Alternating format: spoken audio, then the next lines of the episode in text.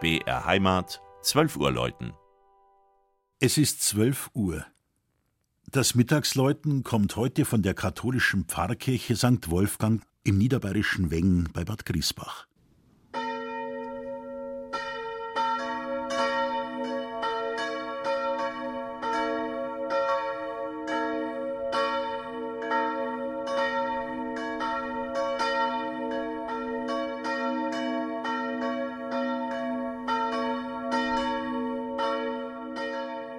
Weithin sichtbar bis hinein ins Rottaler Hügelland erhebt sich die schöne Wallfahrtskirche St. Wolfgang nahe der Ortschaft Weng.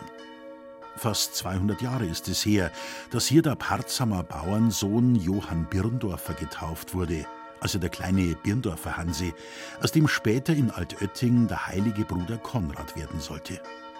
Seine Taufkirche war freilich schon lang vor seiner Heiligsprechung im Jahr 1934 das Ziel von Wallfahrern aus ganz Bayern.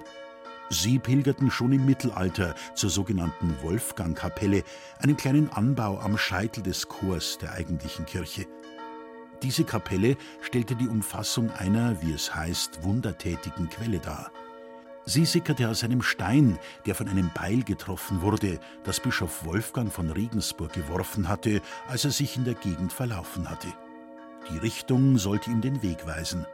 Eine Legende, die auch andernorts von St. Wolfgang erzählt wird. Allerdings versiegte die Quelle nach dem Zweiten Weltkrieg.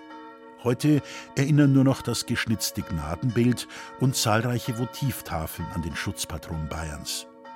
Die Kirche selbst taucht zum ersten Mal im Jahr 1411 in einer Urkunde auf. Vielfach übermalte Fresken aus dem Jahr 1420 wurden im 20. Jahrhundert wiederentdeckt und teilweise freigelegt.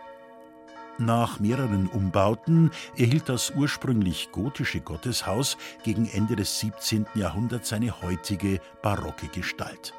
Und deshalb thront auch hoch oben auf dem Kirchturm ein schwungvoller Kuppelhelm, dessen Abschluss eine Nachbildung des legendären Beils des heiligen Wolfgang bildet.